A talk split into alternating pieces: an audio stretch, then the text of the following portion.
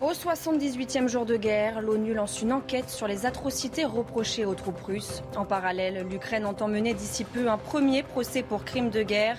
Un soldat russe de 21 ans est accusé d'avoir abattu un civil désarmé. Placé en détention, il risque la prison à vie. Face à la menace d'une extension du conflit en Ukraine, la Finlande fait un grand pas vers l'OTAN. Le président et la première ministre de Finlande se sont dit favorables à une adhésion sans délai à l'Alliance atlantique. Moscou a immédiatement réagi et évoque la possibilité de prendre des mesures réciproques militaro-techniques pour mettre fin aux menaces à sa sécurité nationale. Dîner d'adieu à Matignon, Jean Castex a convié son gouvernement ce jeudi soir pour un dernier moment de convivialité. Son successeur devrait être connu dans les prochains jours. Et puis, c'est un beau roman, c'est une belle histoire. Michel Fugain a fêté ses 80 ans sur les planches du théâtre Bobino. Le top départ d'un nouveau spectacle et d'une tournée dans toute la France. Nous y étions, nous l'écouterons à la fin de ce journal.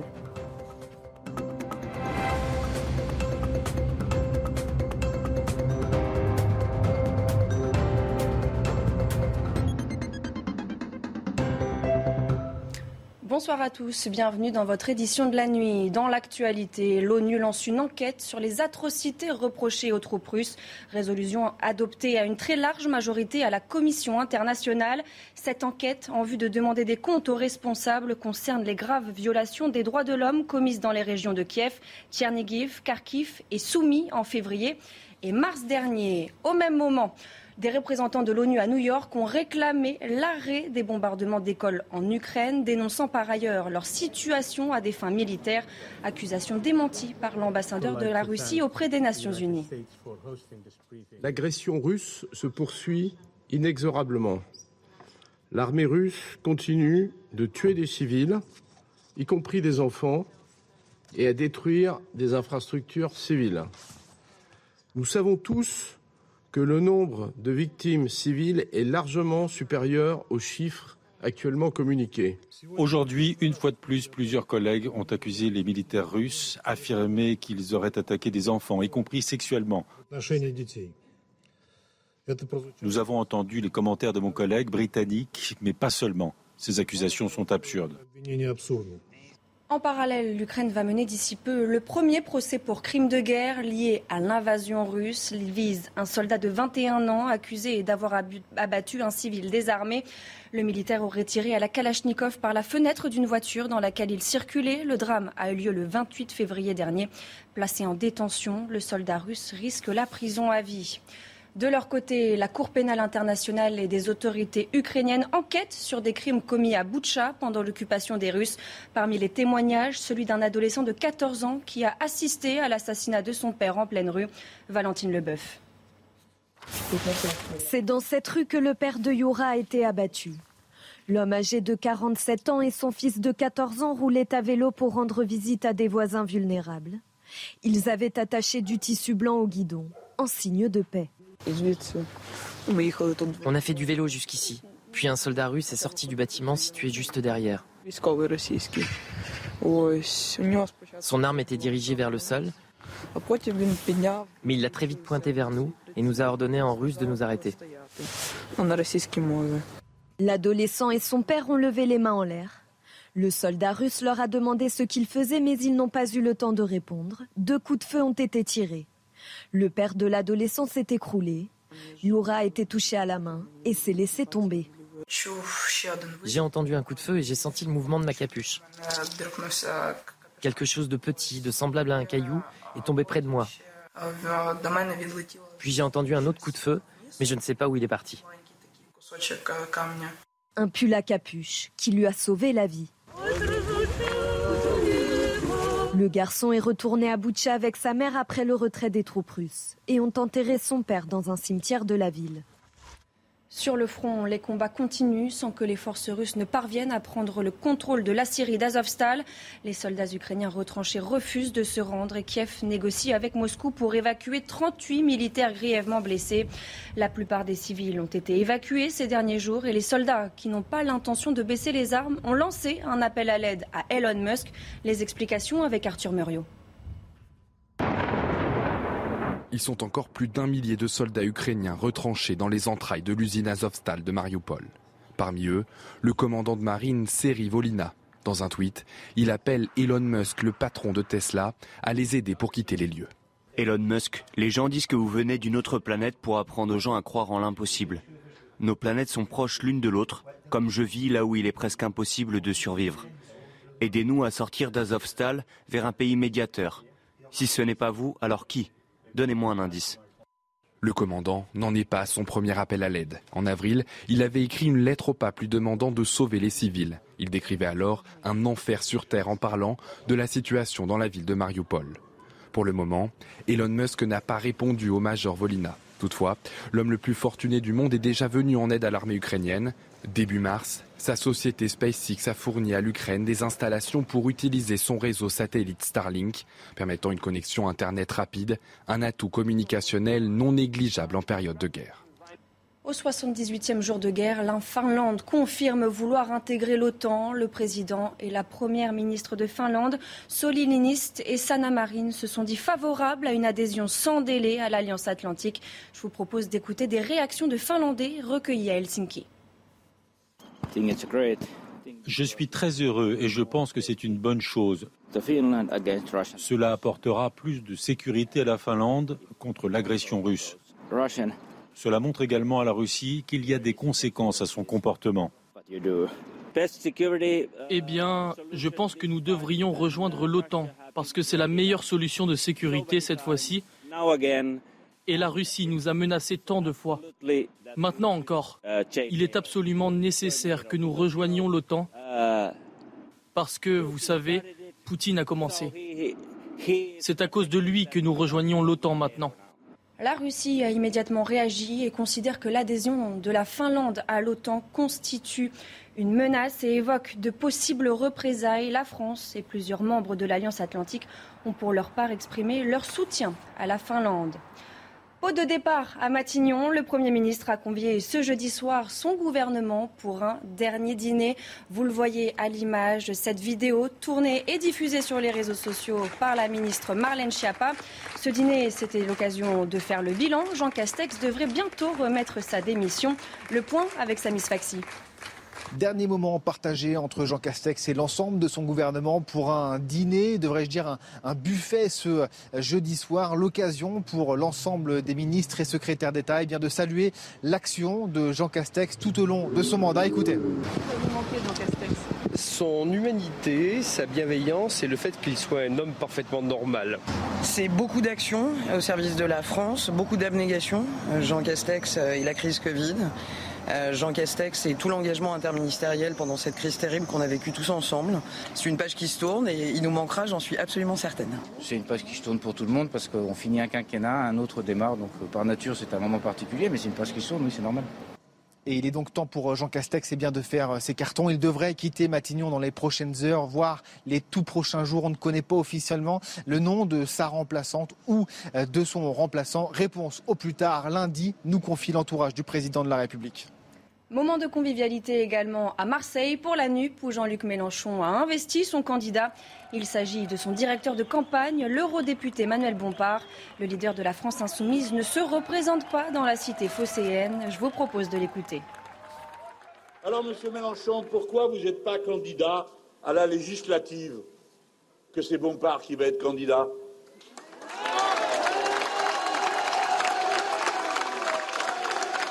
Je vous le confie. Il est de.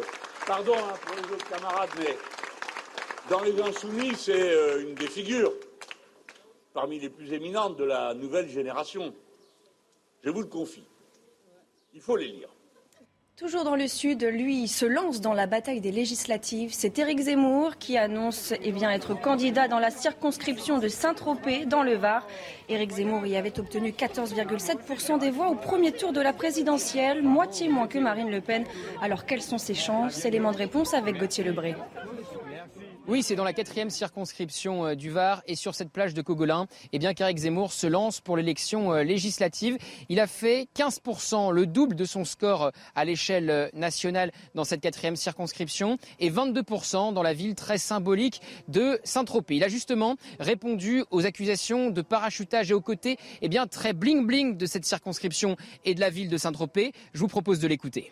Cette circonscription ne se réduit pas à Saint-Tropez, ça ne se réduit pas non plus à euh, des riches dans des villas. Il y a aussi des gens euh, plus modestes. Il y a aussi des logements sociaux. il y a des gens qui travaillent. il n'y a, pas seulement des gens qui travaillent pour le tourisme, il y a aussi des agriculteurs, il y a des pêcheurs, il y a des viticulteurs, il y a des policiers, des, gendarmes, etc. Non, cette circonscription, en fait, résume assez bien toute la France. Voilà Eric Zemmour qui s'est déclaré candidat dans un discours très court d'une dizaine de minutes. Et s'il a fait eh un score plus important, le double, je vous le disais, qu'à l'échelle nationale, c'est bien Marine Le Pen qui est arrivée largement en tête dans cette circonscription au premier tour avec plus de 30% des voix. Jordan Bardella, le président du Rassemblement national, disait en milieu de semaine que Reconquête n'aurait aucun candidat qualifié au second tour de ces législatives. Eric Zemmour réplique en expliquant que la défaite fait aussi partie de la vie politique. Le député El Guérab, condamné à un an de prison ferme et deux ans d'inéligibilité pour l'agression de Boris Faure, une décision dont il va faire appel selon son avocat. En 2017, il avait asséné deux coups de casque de scooter à la tête de l'ancien responsable socialiste. Les précisions avec Noémie Schulz. Dans ses motivations, le tribunal a souligné la gravité des faits, le caractère disproportionné des coups réitérés sur une zone corporelle vitale avec une arme par destination. On rappelle que Boris Faure a reçu deux violents coups de casque sur le crâne. Les juges ont aussi souligné les lourdes séquelles pour la victime, d'où cette peine de trois ans de prison. Mais en raison d'un casier judiciaire vierge pour MJ Delguerab et d'une situation stable, eh bien, le député bénéficie de deux ans avec sursis et d'un aménagement euh, pour la partie ferme de la condamnation avec euh, détention à domicile et port d'un bracelet électronique. Une condamnation sévère, saluée par Boris Faure. Grand soulagement parce que j'ai attendu euh, plus de 4 ans euh, euh, cette décision et en face j'avais une personne qui a continué et qui continue à mentir et à me calomnier. Donc la justice a fait son travail, elle l'a bien fait et elle me reconnaît comme victime et lui comme coupable. Il y avait un vrai besoin d'exemplarité dans la, dans la sanction et je crois que cette sanction judiciaire est exemplaire. À l'audience, M. Delguerab avait affirmé avoir pris conscience de la gravité euh, de son geste et ne toujours pas être en mesure de l'expliquer. Il avait aussi présenté ses excuses à Boris Faure. Il a fait savoir qu'il faisait appel de ce jugement, un appel suspensif qui lui permet donc de se représenter comme député. Un cold case de 36 ans sur le point d'être résolu en Isère. Un homme de 56 ans a été mis en examen pour enlèvement, séquestration et meurtre. En mai 1986, une jeune femme de 25 ans avait disparu sans laisser de traces.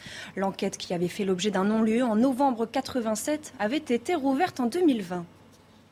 Si l'enquête qui se poursuit ne parvient toutefois pas à établir d'ici quelques semaines, quelques mois, qu'il y a bien eu enlèvement et séquestration, on ne va plus pouvoir garder cette infraction comme chef de mise en examen et il va falloir, il ne restera plus que l'infraction de meurtre.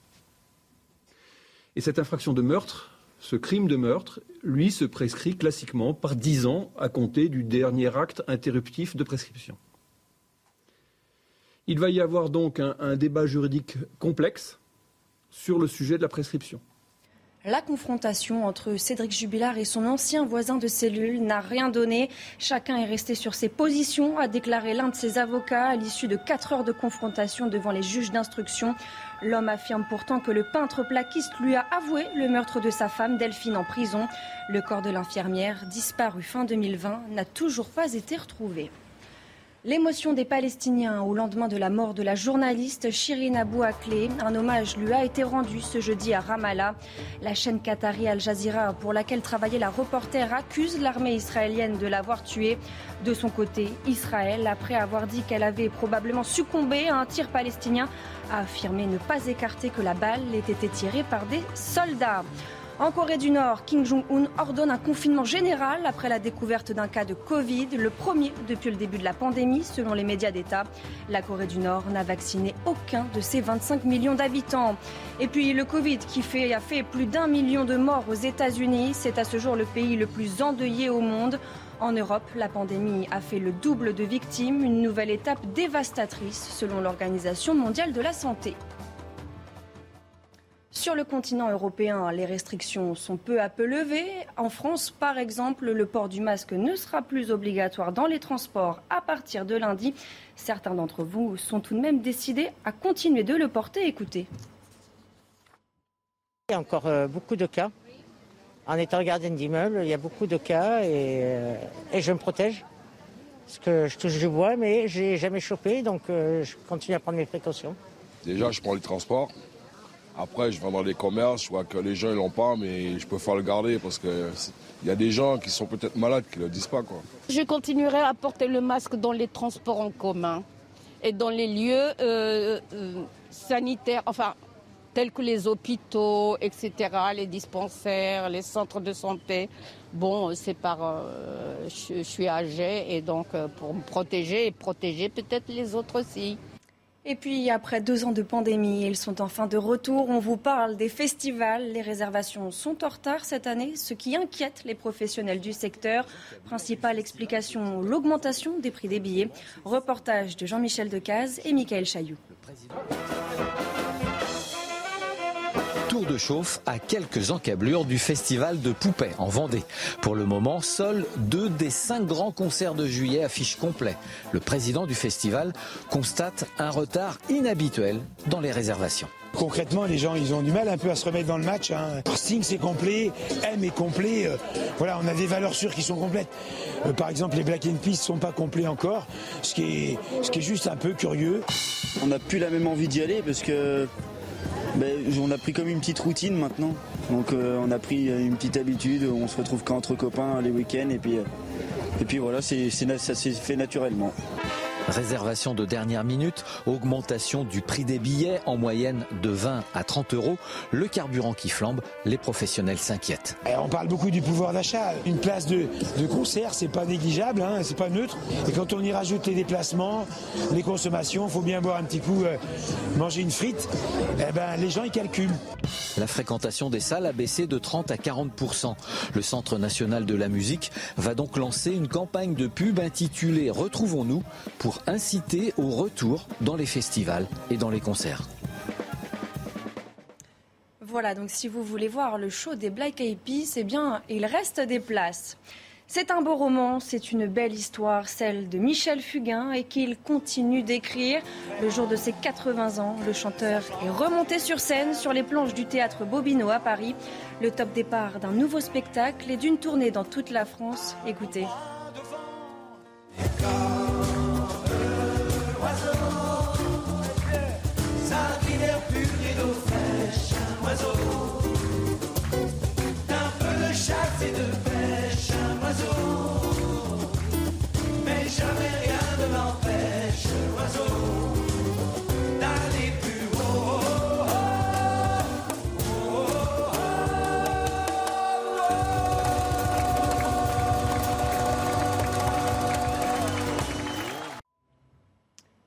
Ce journal des sports avec du football en Angleterre, un derby de Londres entre Arsenal et Tottenham, capitale pour la Ligue des Champions. Les meilleurs moments du match avec Paul Choucriel et Jessica Wara. Premier moment très important de ce derby. Et Harry Kane qui marque Kane, c'est l'homme du derby. C'est à lui de porter l'ambition des Spurs dans cette soirée. Et cette c'est la Ligue des Champions. Tottenham à cet instant revient à un point de la quatrième place. Il va choisir d'ouvrir son pied, il va cacher euh, assez longtemps l'ouverture de hanche.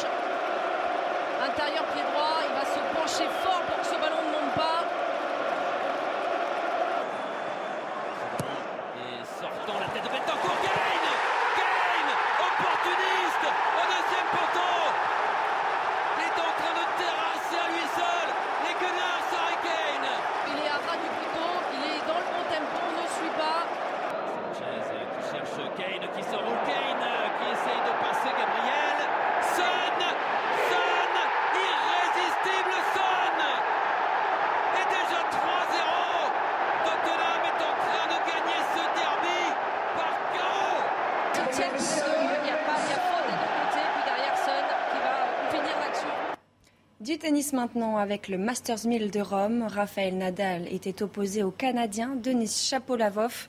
Après avoir imposé un niveau de jeu impressionnant pendant tout le premier set remporté 6-1, le Mallorquin va lever le pied et laisser son cadet de 12 ans revenir dans le match. Chapovalov réalise un des exploits de sa carrière et remporte le match 1-6, 7-5, 6-2. Un peu plus tôt dans la journée, Novak Djokovic rencontrait une vieille connaissance, Stan Wawrinka. Le Serbe n'a laissé aucun espoir aux Suisses. Victoire 6-2, 6-2 en 1h14 de jeu. On des sports avec le Giro. Arnaud Desmar a récidivé. Le sprinter arrache sa deuxième victoire de suite dans les rues de Scalea. Après un duel jusqu'au dernier coup de pédale, le coureur de la Groupama FDJ prend le meilleur sur l'Australien Caleb Evans. Cette septième victoire d'étape sur un Giro lui permet de redevenir le Français le plus victorieux en Italie devant les légendes Bernardino et Jacques Anquetil.